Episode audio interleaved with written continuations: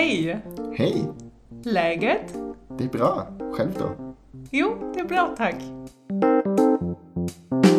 Hallo liebe Legend-Freunde, da sind wir wieder, eure Schweden-PodcasterInnen, Frank und Vanessa. Es ist Folge 72 am Freitag, den 13. Wir freuen uns sehr, dass ihr eingeschaltet habt und ich sage Hallo Frank. Hallo Vanessa. Ja, willkommen zu Legit 72, der Legit-Folge im Mai. Und wir heißen euch erstmal ganz lieb willkommen mit einem ganz großen Dankeschön für das viele Feedback, das wir auf die letzte Folge bekommen haben, in der Vanessa so ganz persönlich erzählt hat, warum sie nicht mehr in Schweden wohnt und was hinter der ganzen Entscheidung gesteckt hat. Und da kamen ja sehr viele Rückmeldungen zu, nicht wahr? Ja, also es kam super viel positives, nur positives Feedback eigentlich. Also ja. ähm, genau, und ganz viel so die persönlichste Folge und die Folge, die am emotionalsten war. Und ja, also total schön, dass wir euch damit auch so eine Freude gemacht haben und dass viele sich auch drin wiedererkannt haben. Ja. Also genau. gerade in diesem Leben dazwischen auch und so, da, dazu haben wir ganz viele Feedback-Meldungen bekommen. Ja, genau. Unter euch Hörern scheint ja noch einige zu sein, die auch so Erfahrungen gemacht haben im Auswandern oder wieder zurückwandern und in den Gefühlen, die man da erleben kann. Genau, oder zum Beispiel von einer unserer Followerinnen auf Instagram, die hat auch geschrieben, dass sie mit Auswanderern arbeitet. Und das fand ich ganz spannend, dass sie kommentiert hat, dass darüber nicht so gerne geredet wird. Also über mhm. dieses vielleicht ja auch, auch, so ein bisschen ambivalente Gefühl beim Auswandern oder was einem vielleicht an Schwierigkeiten begegnet und sowas. Und das fand ich auch spannend, weil ich mhm. glaube, das ist echt so, wenn man irgendwie dann in seinem Heimatland zu Besuch ist, dass dann alle sagen so, oh ja, cool, dass du das gemacht hast. Könnte ich nicht, sagen die meisten ja, so als äh, Reaktion. Aber dass die meisten das schon auch toll finden, wenn man das gemacht hat. Und dann traut man sich vielleicht auch nicht so richtig darüber zu reden oder will nicht so richtig darüber reden, wenn die Leute halt auch sagen so, oh, könnte ich ja nicht, finde ich ja schwierig, aber cool, mutig. Und dann ja, hat man vielleicht auch nicht so ja, den Mut, die Absicht dann auch zu erzählen, wie es wirklich ist, dass man halt auch sagt, so, ja, aber es ist halt schwierig auch und das ist nicht immer cool und ja, ja es gibt ja, eben sich dann einzugestehen auch, dass es eben auch nicht so einfach ist. Ja. Ist da vielleicht nicht immer so der einfachste Schritt, ja. Genau. Total. Ja, also super viel spannendes Feedback, genau, was uns auch wieder zum Nachdenken bewegt hat. Also ganz, ganz großes ja. Danke an euch alle auch. Ja, und eine Followerin hat uns geschrieben, dass sie einmal, dass sie eine Zeit lang in Schweden gewohnt hat, dann wieder zurückgewandert ist und dann doch wieder nach Schweden ausgewandert ist. Also wer genau. weiß, vielleicht kommt das ja auch nochmal für dich, Vanessa. ja, mal schauen. Genau, und also eben ganz viele, ganz viele persönliche Geschichten auch, was das anging. Und auch eine Followerin, die geschrieben hat, dass ihr das ähnlich ging und dass sie auch in Schweden gewohnt hat und ähm, aber auch wieder, wieder nach Deutschland gezogen ist, weil ihr Schweden eben nicht wirklich gut gefallen hat, auch im Nachhinein. Ja, ne? ja also super viele spannende Geschichten, die da warten draußen unter euch natürlich. Ja, total. Vielen Dank, dass ihr euch gemeldet habt. Und jetzt gibt es eine neue Folge, zu der ihr euch dann natürlich auch gerne wieder melden dürft und ja. eure Erfahrungen beitragen dürft. Und mal sehen, was ihr dann Anfang der nächsten Folge vielleicht erzählen könnt. Genau. Was ihr uns so erzählt habt. Ja. Aber genau, wir kommen zum heutigen Thema. Heute geht es um Arbeiten in Schweden. Apropos. Also schließt ja so ein bisschen an die letzte Folge natürlich an. Und ja, ja es geht um Arbeiten in Schweden. Wir haben Folge 4 im April 2017.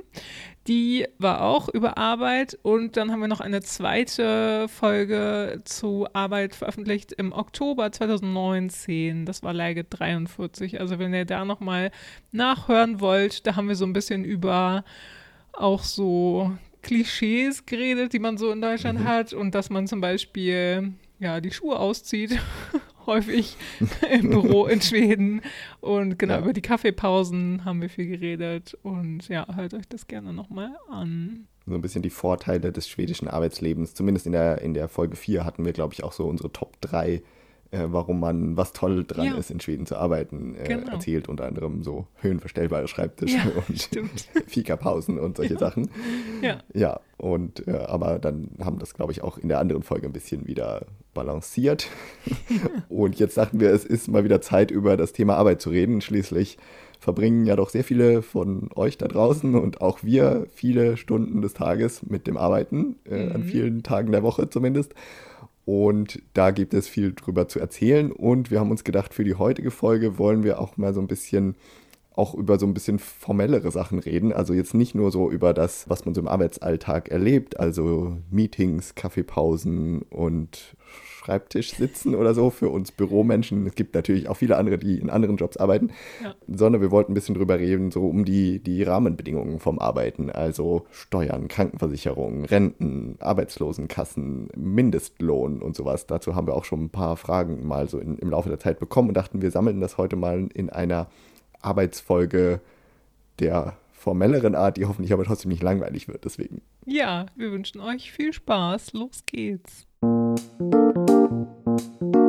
Als erstes beginnen wir mit einem eher allgemeineren Punkt, den ihr aus Deutschland bestimmt kennt. Und zwar gibt es in Schweden auch Fachkräftemangel. Ein bekanntes Problem und viele Branchen, die davon betroffen sind, natürlich. Mhm. Aber vor allen Dingen auch Ärzte und Pflegepersonal. Kommt vorbei, wenn ihr in der Branche arbeitet. da habt ihr gute Kommt Chancen. vorbei. Ja, da, da brauchen die Schweden auf jeden Fall Verstärkung im Gesundheitswesen und in der Altenpflege und in solchen Bereichen. Aber das ist ja in Deutschland auch so und der Mangel hängt, glaube ich, auch ein bisschen damit zusammen, dass halt die Bedingungen und die Bezahlung auch immer nicht so die allertollste ist in dem Bereich ja leider. Deswegen könnte das entstanden sein, aber es gibt natürlich auch Fach Fachkräftemangel in anderen Bereichen, also auch im IT-Bereich. Ähm, das ist ja auch was Universelles, glaube ich. Da sucht man auch Ja. immer gerne im Ausland Ja. oder in bestimmten anderen Industriebranchen und sowas. Ähm, Also Fach, Fachkräfte, so gut ausgebildete Leute werden immer gebraucht und das ist in Schweden eigentlich ähnlich wie in Deutschland, kann man sagen. Und genau, und daran schließt sich auch an, darüber haben wir nämlich auch geredet, also gerade jetzt, wo du auch gesagt hast, IT und sowas, da geht man ja eher davon aus, dass die Leute auch Englisch sprechen und Mhm. ja, die Programmiersprachen sind ja dann auch nicht Schwedisch und sowas, was weiß ich, was es da gibt. Ich kenne mich Ja. damit nicht aus. Äh, PHP oder sowas. Naja, whatever.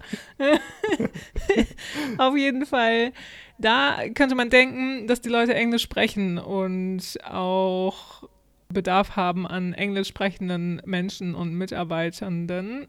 Aber wir würden schon sagen, dass grundsätzlich für einen Job in Schweden Schwedisch Pflicht ist. Ja, genau. Vielleicht nicht für, für jeden Job und dass Englisch natürlich immer ein Vorteil ist, ist natürlich gegeben. Gerade in, in vielen Bereichen ist vielleicht Englisch vielleicht die erste Sprache, aber dass man Mhm. Schwedisch auf jeden Fall trotzdem braucht. Oder dass man es zumindest dann mit der Zeit lernen muss, je nach Bereich wo, oder je nach Aufgaben, die man so hat und so. Auf jeden Fall ist Schwedisch halt, naja, es ist halt nun mal die Sprache, die die Leute im Alltag sprechen. Und auch wenn man im Büro vielleicht Englisch als Arbeitssprache hat, weil man ein internationales Team ist, mit den anderen Schweden im Büro wird man dann trotzdem Schwedisch sprechen. Ja. Äh, Und da kann es dann leicht sein, dass man dann mal außen vor ist, wenn man eben die Sprache nicht kann. Das wird immer gern so gesagt, auch wenn irgendwie Englisch Konzernsprache ist oder so. Die richtigen, die richtig wichtigen Gespräche, die finden an der Kaffeemaschine statt und da spricht man dann Schwedisch oder wenn man sich am Kopierer trifft oder was weiß ich wo. Ja. Dafür ist es halt dann trotzdem wichtig.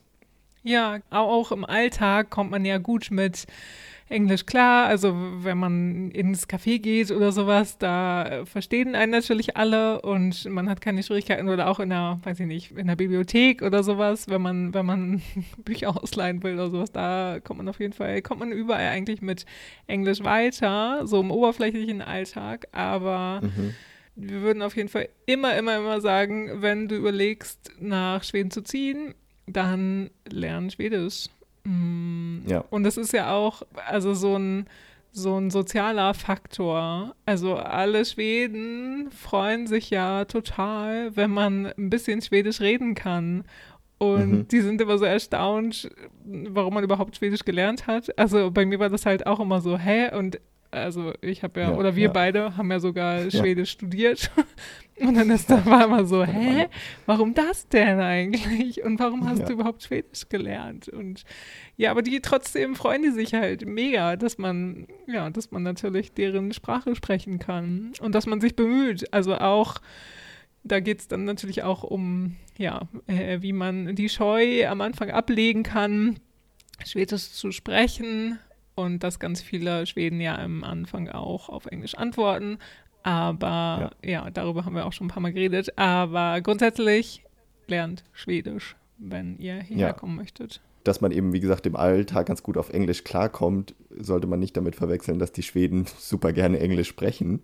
Äh, was nämlich so meine Erfahrung, also so dir den Weg zeigen oder eben, im, wenn du im Geschäft irgendwie, ja, wenn du einen Kaffee bestellst oder irgendwo bei äh, an der Kasse bezahlst oder was weiß ich, das funktioniert alles auf Englisch.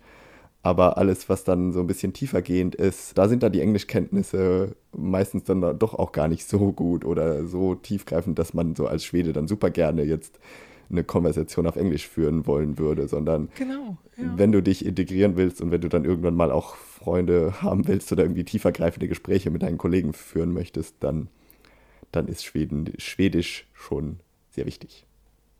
Richtig. So, das ist der Punkt.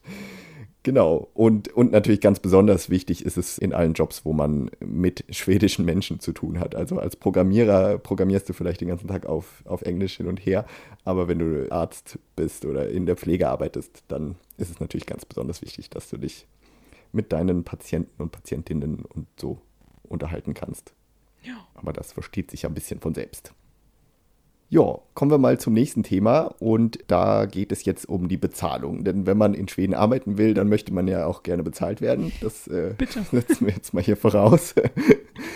Und da hatten wir vor einiger Zeit, als wir irgendwann mal gesagt haben, stellt uns Fragen zum Thema Schweden, hat uns Lirum Larum Lagum eine Frage geschickt. Und zwar wollte sie gerne wissen, wie das denn in Schweden mit dem Mindestlohn ist. Und das dachten wir, das können wir heute dann mal in dieser Folge mit ansprechen. Sie hatte dazu in Bezug schon so unterschiedliches gehört und wollte mal wissen, gibt es in Schweden einen Mindestlohn? Und die ganz kurze Antwort auf diese Frage ist, nee, es gibt keinen Mindestlohn. Aber das kann man natürlich noch ein bisschen ausführlicher beantworten, denn Schweden hat keinen generellen allgemeinen Mindestlohn, wie es den in Deutschland und in vielen anderen Ländern inzwischen gibt.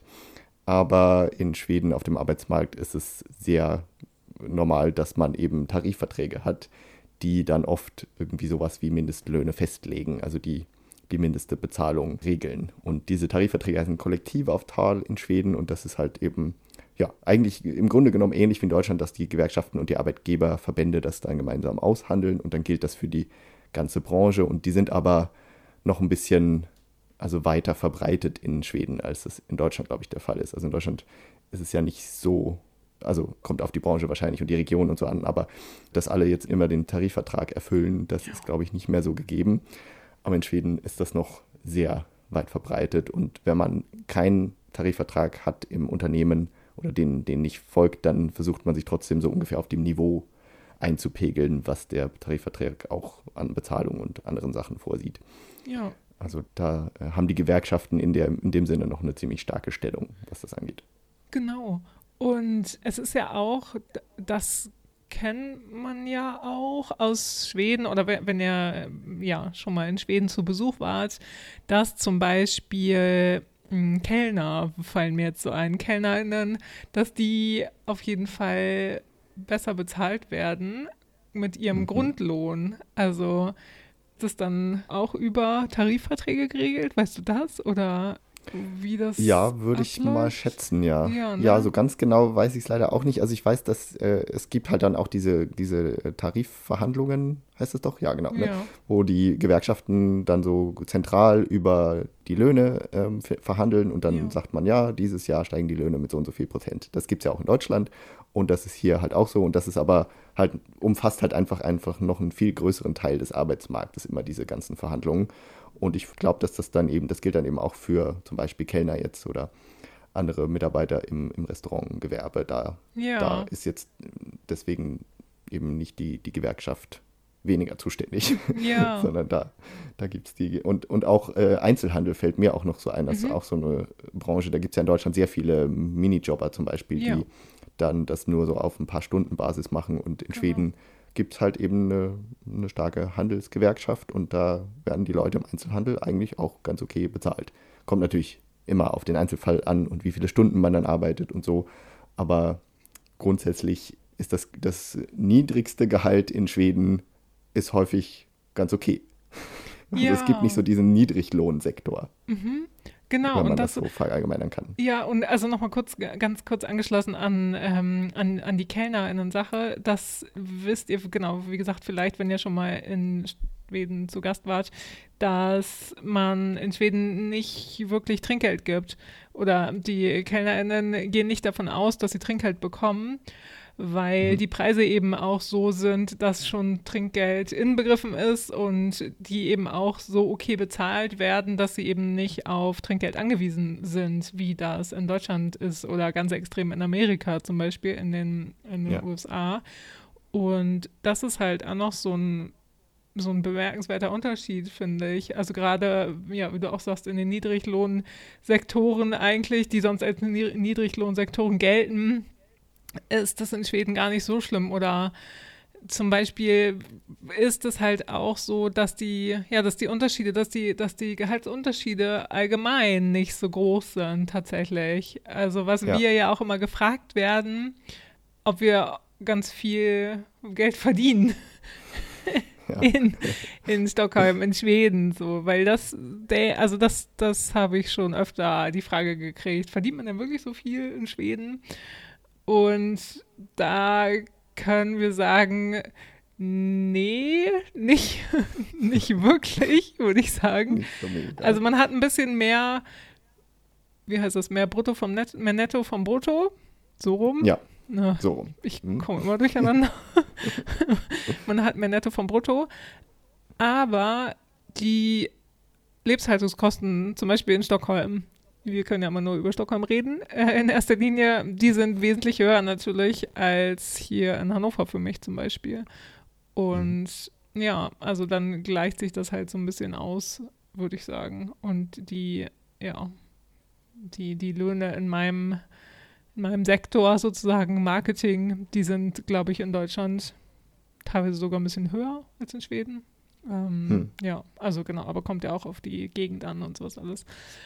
Aber, und das ist genau eben das Ding, dass, dass die Gehaltsspanne eben nicht so hoch ist. Und dass einerseits die gut ausgebildeten, studierten Leute nicht so viel verdienen wie in Deutschland als Vergleich und aber auch Mhm. nicht so viel mehr in Schweden als die anderen. Also zum Beispiel als ja, Lkw-Fahrer oder ähm, Verkäufer im Einzelhandel zum Beispiel. Also es ist, die können sich halt auch ein ganz gutes Leben leisten und können sich auch ein Haus kaufen oder so, was man ja, Ja. hier vielleicht nicht erwartet von jemandem, der bei Netto arbeitet oder so. Ich weiß es nicht, aber es ist natürlich auch klischeehaft so, aber ähm, ja. Also Ja. da sind die Ja, genau. Gehaltsunterschiede auf jeden Fall nicht so groß wie hier in Deutschland.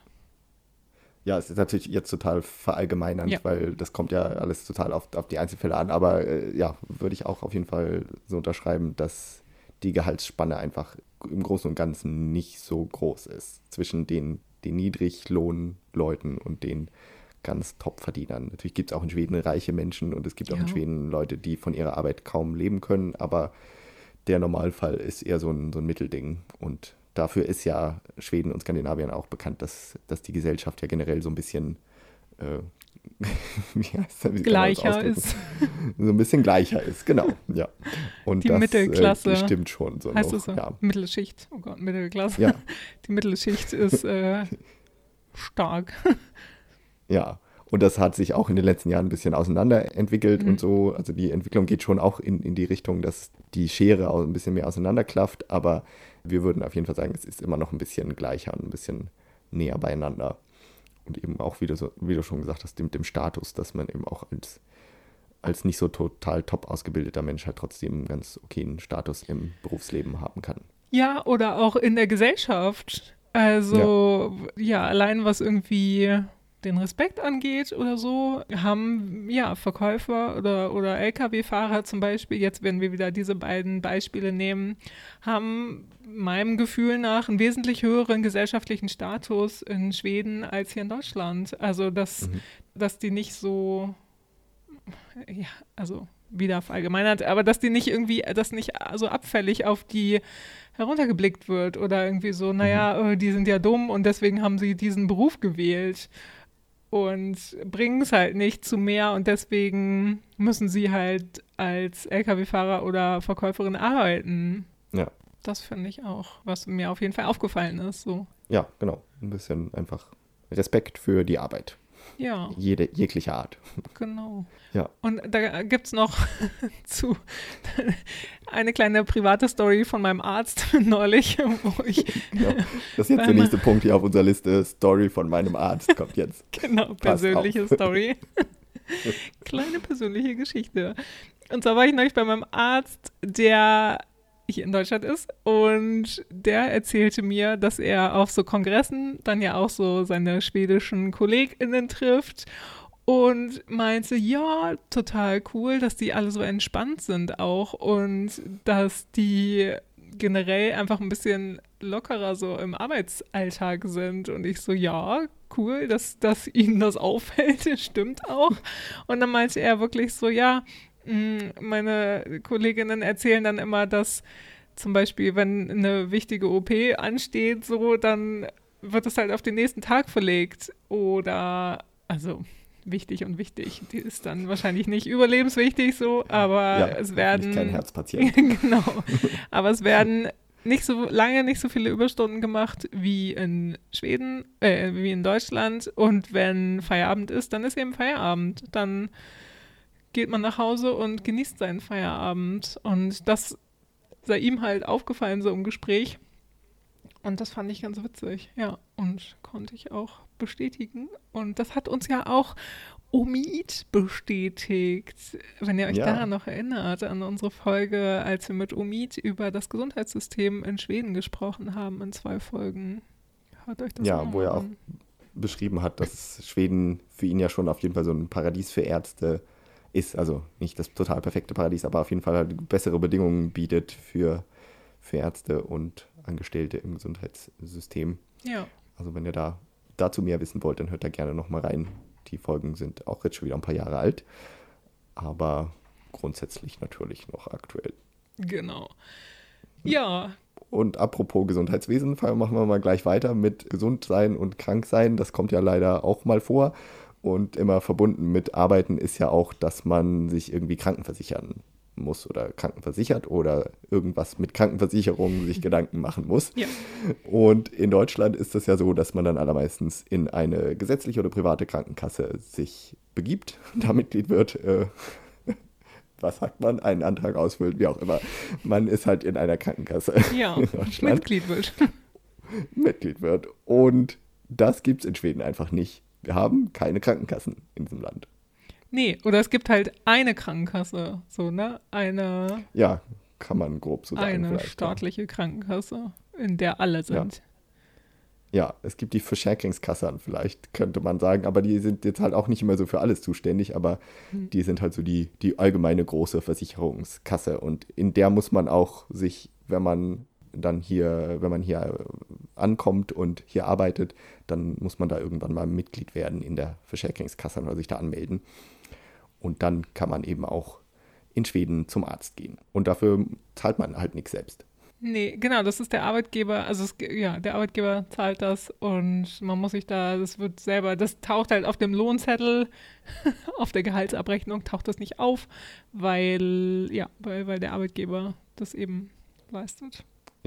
Und teilweise, glaube ich, wahrscheinlich dann auch über Steuern finanziert wird, das gesamte, ja. gesamte Gesundheitssystem. Aber genau, man muss sich halt einfach nicht nicht da um eine Krankenkasse bemühen. Ja, und dann gibt es aber auch noch, natürlich gibt es dann auch private Versicherungen. Also es gibt nicht nur die eine staatliche, aber in der sind grundsätzlich erstmal alle.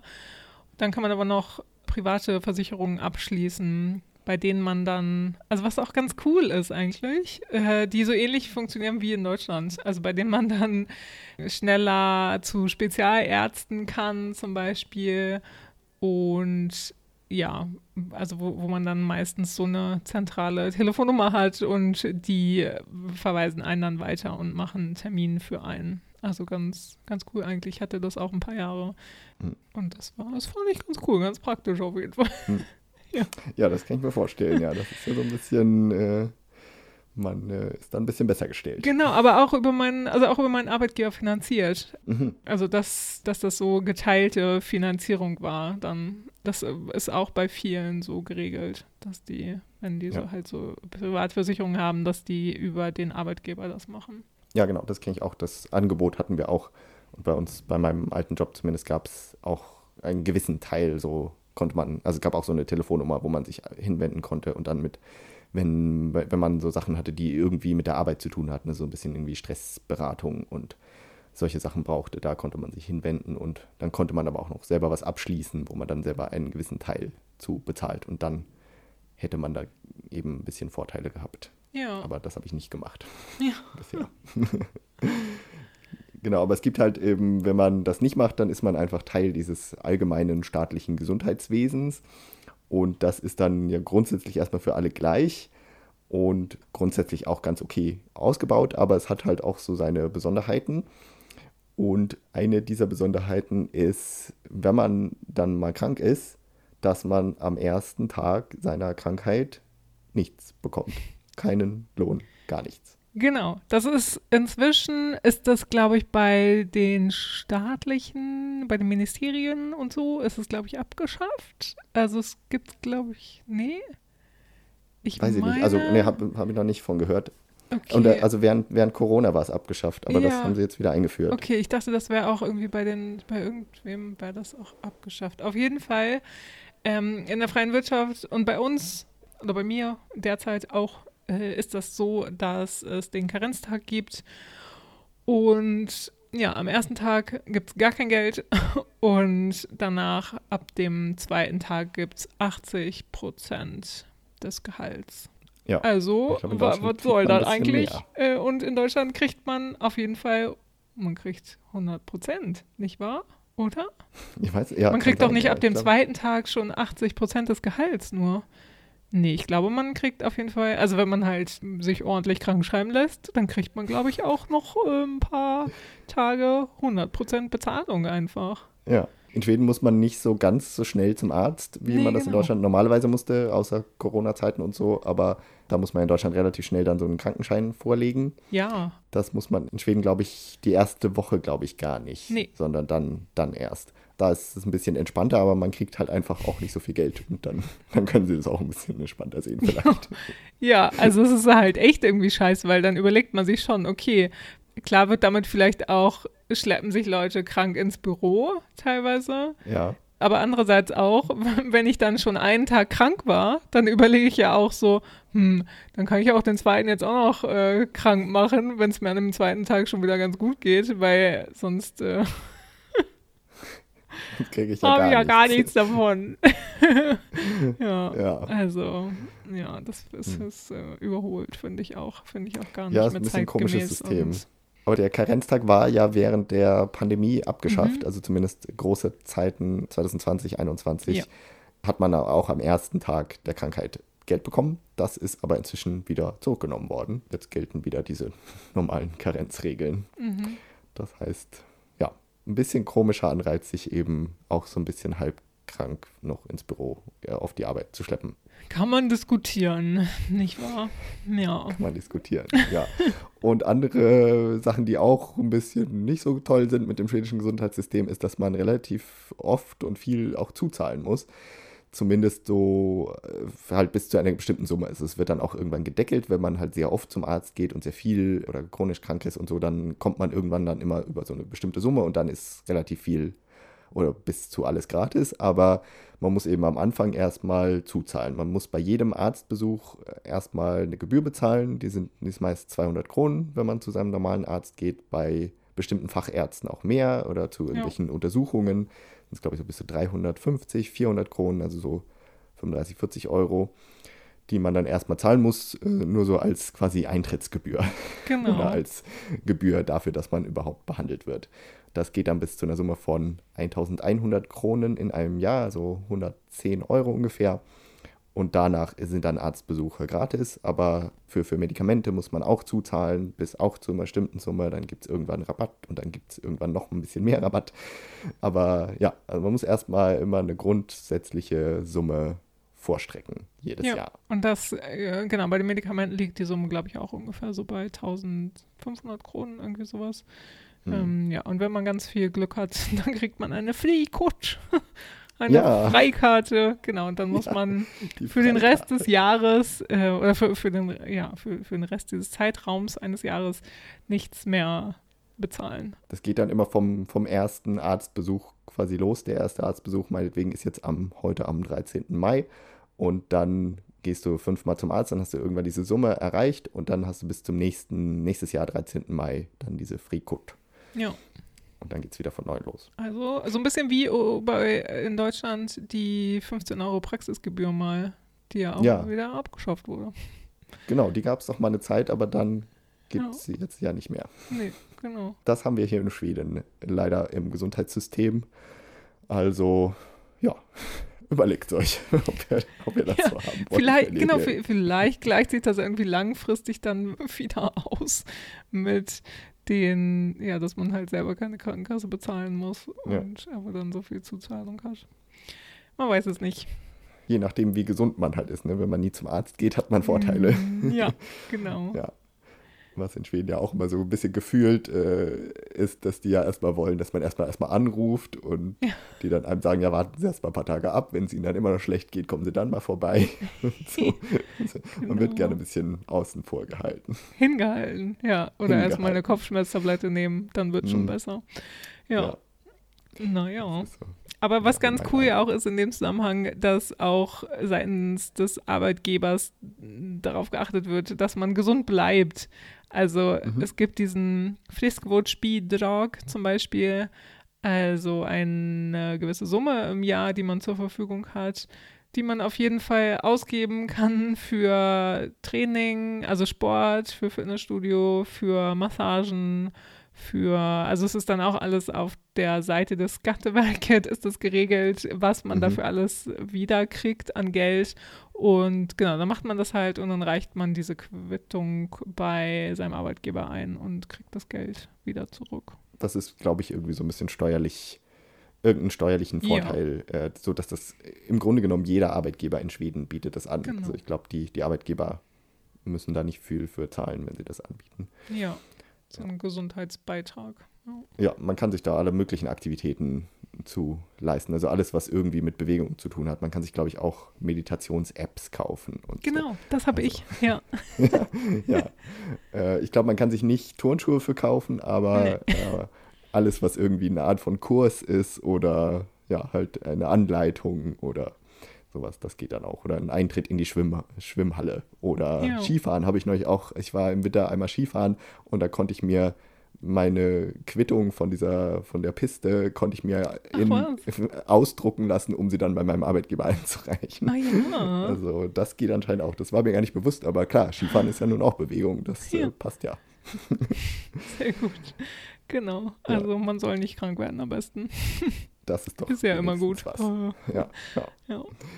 ja, und was, was man auch nicht werden will, tolle Überleitung, nicht wahr? Wunderbar, klar. äh, ist äh, arbeitslos. Wenn man denn arbeitet, möchte man ja nicht unbedingt seinen Job verlieren. No. Und dann kommen wir jetzt zum Thema Arbeitslosigkeit und wo Schweden einen Mangel hat an Krankenkassen. Im Vergleich zu Deutschland gibt es in Schweden keinen Mangel an Arbeitslosenkassen, können wir sagen. Denn die Arbeitslosenversicherung ist in Schweden ziemlich anders geregelt als in Deutschland.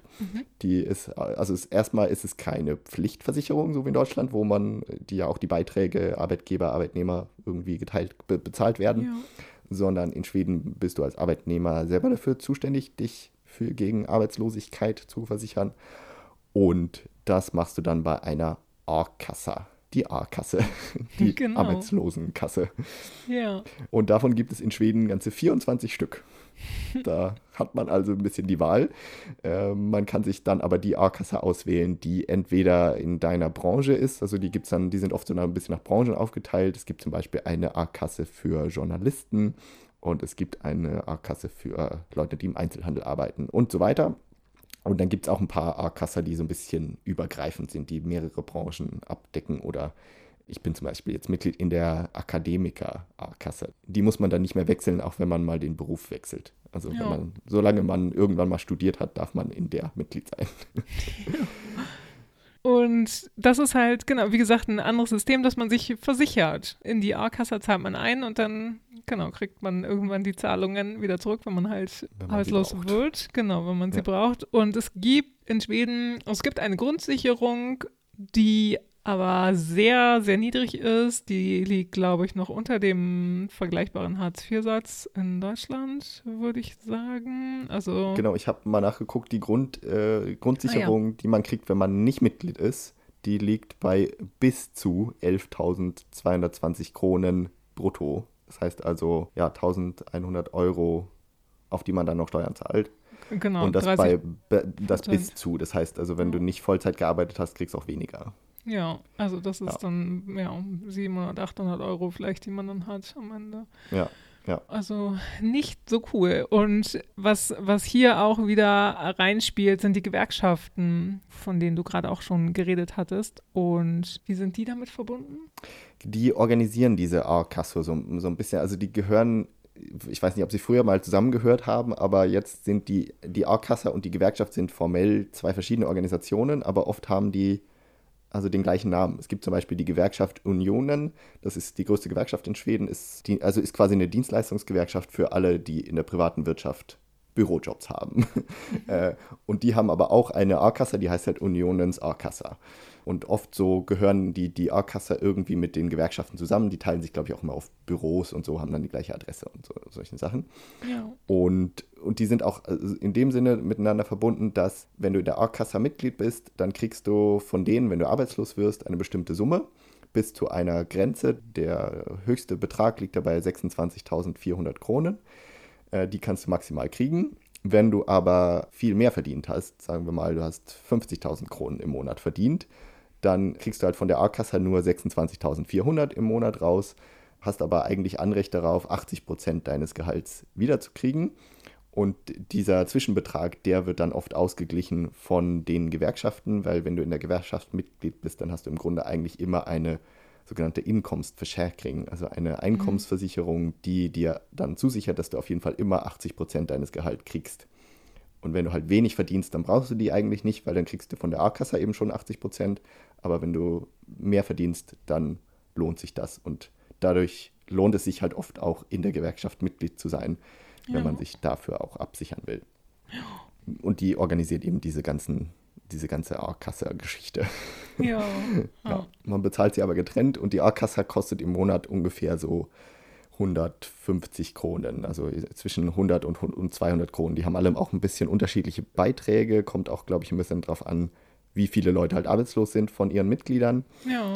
Aber ähm, so zwischen 10 und 20 Euro zahlt man dafür im Monat, mhm. kann, man, kann man grundsätzlich sagen. Und bei, man kann eben auch in der A-Kasse Mitglied sein, ohne in der Gewerkschaft Mitglied zu sein. Muss nicht gekoppelt sein, aber viele sind eben in beiden. Und äh, auch eine persönliche Story dazu. ich hatte also ich, ich war nie Mitglied in einer Orkassa. Tatsächlich. Ja. Mm. ja, ähm, aber das ist passiert, weil es mir keiner gesagt hat am Anfang. So. Ja. Und ich habe mich irgendwie, habe dazu auch keine Infos gefunden. Und also es hat mich einfach nicht beschäftigt, weil ich dachte so, ach ja, es gibt diese Grundsicherung und äh, das reicht dann ja auch. Also ich habe mich da nie so richtig mit beschäftigt. Und ja. als ich mich dann damit beschäftigt hatte, war ich schon in Deutschland, glaube ich. Also, wo es irgendwie darum ging, dann, wo ich dachte, so, naja, wenn ich gekündigt werde, dann gehe ich eh wieder, dann gehe ich halt vollständig nach Deutschland wieder. Also, es war da in der Phase, wo ich noch so hardcore gependelt bin, mhm. ähm, wo, ich, wo ich auf jeden Fall ähm, noch mehr in Schweden gewohnt habe, aber auch schon in Deutschland ähm, die Wohnung hatte. Und dann habe ich mir eben gedacht, so, naja, okay, also man muss ja auch erstmal ein Jahr einzahlen, glaube mhm, ich, ne? Das gehört auch dazu, ja, ja. Bevor man dann die, ja, die Zahlungen wieder zurückkriegt, sozusagen. Und da habe ich dann auch gedacht, so, nee, das lohnt sich nicht. dann spare ich lieber die 10 Euro pro Monat oder 20 Euro pro Monat. Und ja, ja also spar mir das auch in einer A-Kassa zu sein. Und ja. ja. aber wie gesagt, das war das, also und, und ich habe also irgendwie auch mit niemandem dann so richtig drüber geredet. Also es war dann halt so viel irgendwie am Anfang, wo ich mich eh drum kümmern musste, so, hm, woran man denken muss. Dann ist das irgendwie voll hinten rübergefallen. Ja. Ja, und man denkt ja auch so, Schweden ist ja so bekannt für sein soziales Sicherungssystem ja, und dass das alles stimmt. irgendwie gut funktioniert ja. und dass man sich dann plötzlich selber kümmern muss um so eine Versicherung, die ja zumindest für uns Deutsche dann relativ basic erscheint. Genau, ja. Da rechnet man auch nicht mit. Also ich, mir war das, glaube ich, auch nicht bewusst. Ich habe das dann halt, ja, irgendwer hat mir das dann mal erzählt, äh, ja. relativ am Anfang. Also das war ja. dann schon ganz gut, aber sonst hätte ich mich vielleicht auch nicht damit beschäftigt. Genau, und es fragt ja dann auch selten jemand so, oh, und hast du, na okay, hast du dich bei der Versicherungskasse angemeldet und hast du das gemacht und hast du das gemacht? Oder man sagt irgendwie so, naja, okay, oder vielleicht hat es mir irgendwann mal jemand erzählt am Anfang, aber dann dachte ich so, ja, kümmere ich mich dann drum. So, also erstmal andere Sachen sind wichtiger. Ja. Aber genau, das ist aber wichtig auch zu beachten. Ja, deswegen haben wir es heute auch erzählt, damit ihr, wenn ihr nach Schweden auswandert, dann wisst ihr schon Bescheid. A-Kassa anmelden, gut ist. Alles klar, genau. Was auch immer wieder in der Diskussion ist, ist das schwedische Rentensystem. Hier in Deutschland vor allen Dingen wird immer auch dahin geblickt und gesagt, oh ja, das ist ja cool, wie die Schweden das regeln und die haben das ganz cool und ähm, lasst uns das doch auch so machen wie die Schweden, weil die Schweden haben ein Rentensystem, das man also wo man, wo, oh, kannst du das erklären? Ich kann das irgendwie nicht so wenig. Und ich check sowas immer nicht so gut. ich finde das auch schwierig zu erklären, aber ich habe jetzt so im, im Kopf habe ich eine Pyramide auf jeden Fall vor mir, weil das ist oh, immer ja. auf allen Werbematerialien oder Erklärungsmaterialien, die zum Beispiel von der Rentenbehörde und so einem so zugeschickt werden, so einmal jährlich, da ist immer eine Pyramide Stimmt. drauf. Und zwar, weil die, das schwedische Rentensystem aus drei oder dreieinhalb Teilen besteht. Also die, die, der untere Teil, der breite Teil der Pyramide ist quasi die gesetzliche Rente, was ja auch in Deutschland so der, der wichtigste Teil ist. Ja. Da bezahlt der Arbeitgeber ein. Ich glaube auch wieder nur der Arbeitgeber, wenn ich das richtig in Erinnerung habe. Auf jeden Fall wird da immer Geld für eingezahlt. Das läuft einfach automatisch, sobald du arbeitest. Auch wenn du studierst, es wird da irgendwie immer Geld eingezahlt, dass du am Ende auf jeden Fall eine gesetzliche Rente kriegst. Ja. Die ist aber prozentual nicht sonderlich hoch. Also von der allein kann man relativ schlecht überleben. In der gesetzlichen Rente gibt es dann noch einen gewissen Teil von der gesetzlichen Rente, über die du selber entscheiden kannst, wo du selber entscheiden kannst, was du damit machen willst, wie du die verwaltet haben willst, sozusagen. Du kannst nicht alles an der Börse anlegen, aber du kannst einen Teil davon zum Beispiel halt in verschiedenen Fonds an der Börse anlegen, um dann daraus bessere Gewinne zu erzielen. Und das, das, ist ja ein wichtiger, wichtiger Unterschied. Das ist schon mal ein wichtiger Punkt, genau. Genau, ja. dass man diesen Teil eben in Fonds anlegen kann und so seine Rente finanziert. Und ja. ich erinnere mich, dass das genau in diesem Zusammenhang auch irgendwann neulich mal hier in Deutschland im Gespräch war, dass es ja auch eben darum geht, dass man bei den normalen Anlageformen beim Sparkonto keine Zinsen mehr kriegt und so.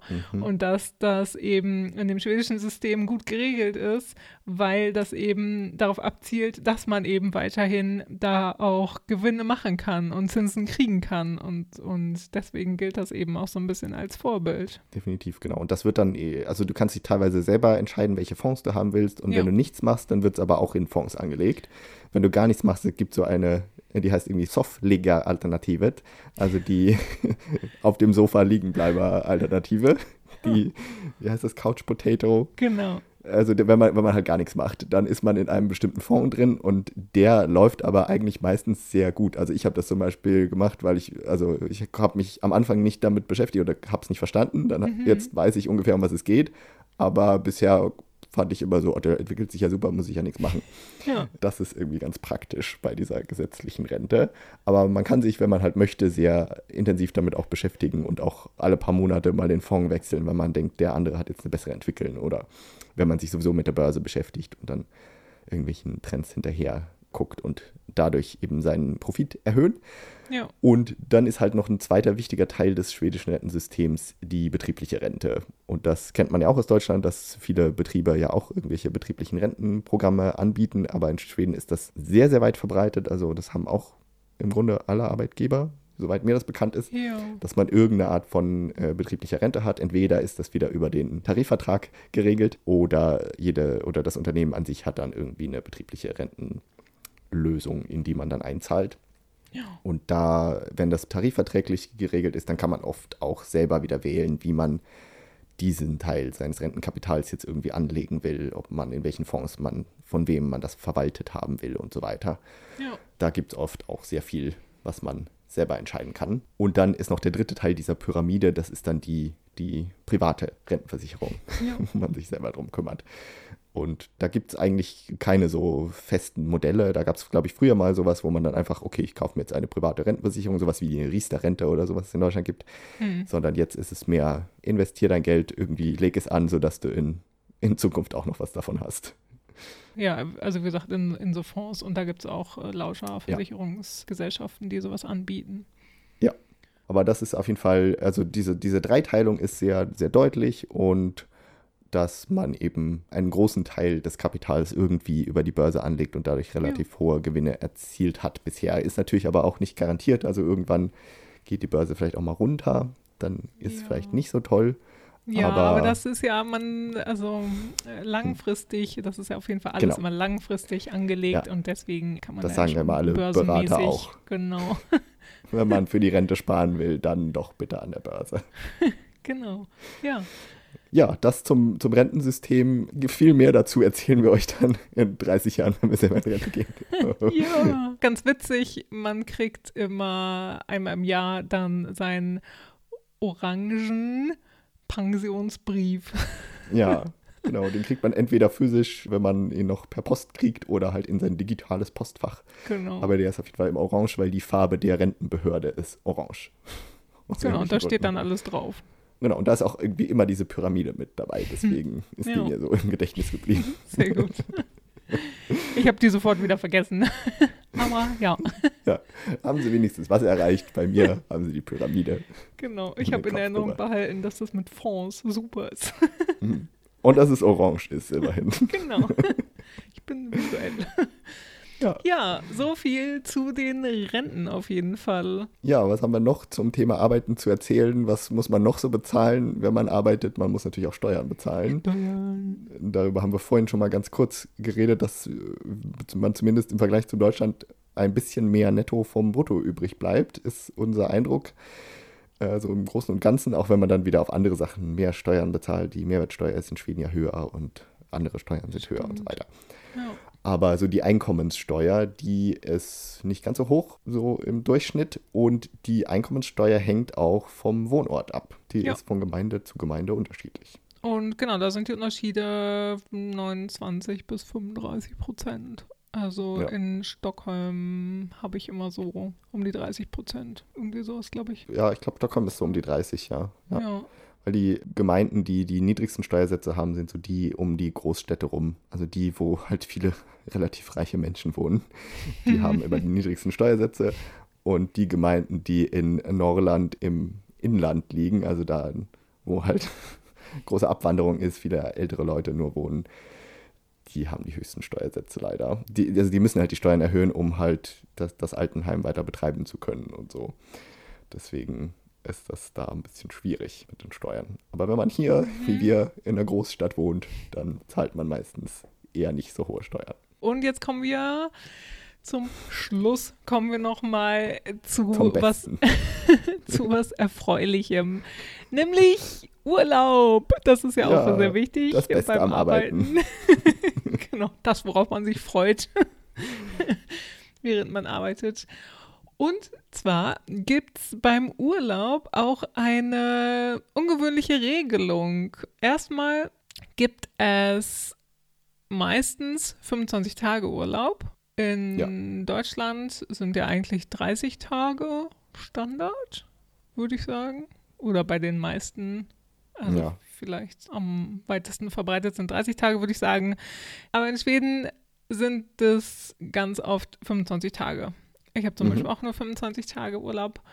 Und das Besondere daran ist, wenn man anfängt zu arbeiten, bei einem neuen Arbeitgeber, dann muss man sich diesen Urlaub erstmal zusammensparen. Und das habe ich auch am Anfang nicht kapiert. Das wurde mir irgendwie tausendmal erklärt. So.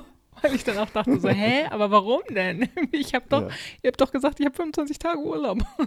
Die so, ja, aber du musst es erstmal ansparen. Und zwar spart man pro Monat zwei Tage an. Also man bekommt pro gearbeiteten Monat zwei Tage Urlaub geschenkt sozusagen. Und das heißt, wenn man, ja, wenn man im April anfängt zu arbeiten und im Juli drei Wochen Urlaub machen möchte, dann kommt das nicht hin. Also dann, Das schafft man nicht ganz. das schafft man nicht ganz, weil man bis dahin nicht 15 Tage sich zusammengespart hat an Urlaub, rein rechnerisch. Und man hat diese 25 Tage hat man erst nach einem Jahr dann zusammengespart, logischerweise natürlich. Und oft ist in Schweden auch das Urlaubsjahr nicht mit dem Kalenderjahr identisch. Das habe ich genau. auch lange irgendwie nicht verstanden. Also das war bei meinem Arbeitgeber nicht so, bei meinem letzten zumindest.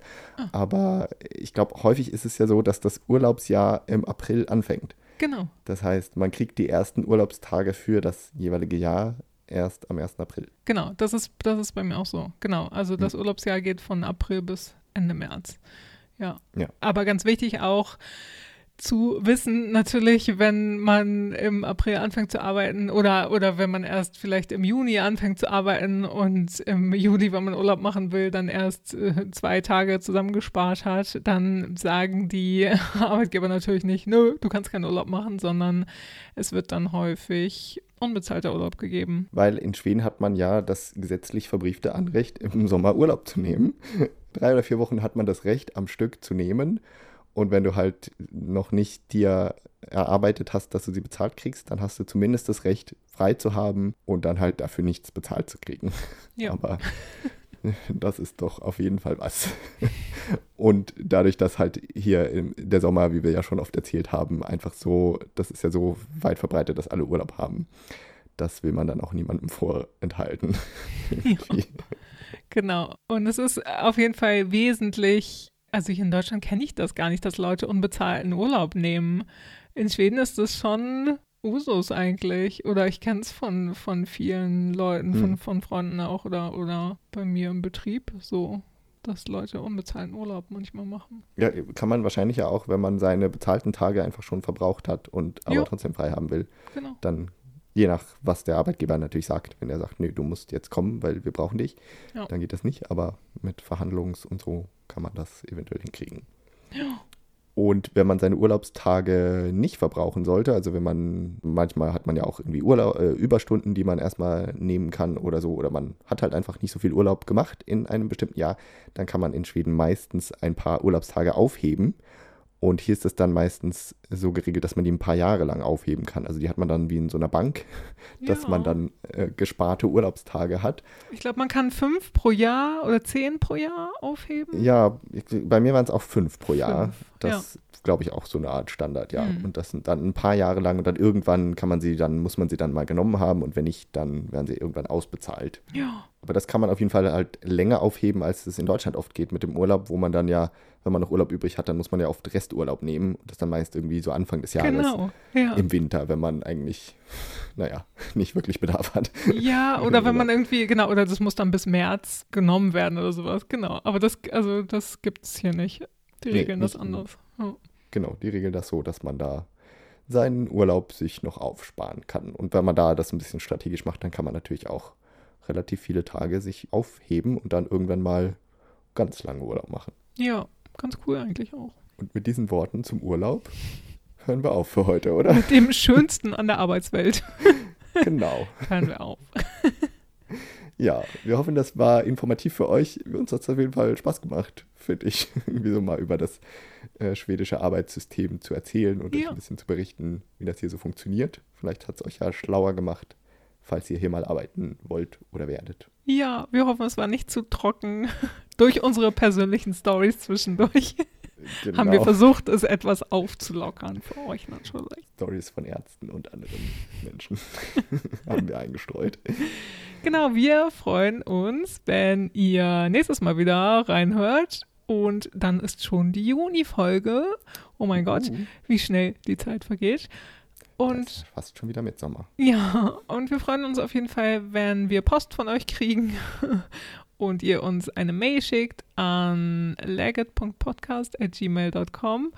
Oh mein Sehr Gott, gut, das war das erste Mal. ich war schon bereit, dass ich Oder- einspringen muss. Sehr gut. Oder ihr schreibt uns auf Instagram oder Facebook. Da findet ihr uns unter Legget, also L-A-E-G-E-T. Ja, wir sind für euch erreichbar. Und wenn ihr möchtet, dann könnt ihr uns auch weiterhin gerne unterstützen. Vielen, vielen Dank an alle, die uns bisher unterstützt haben auf Kofi, der Plattform, wo man uns einen Kaffee ausgeben kann und auch noch ein bisschen mehr, wenn man möchte.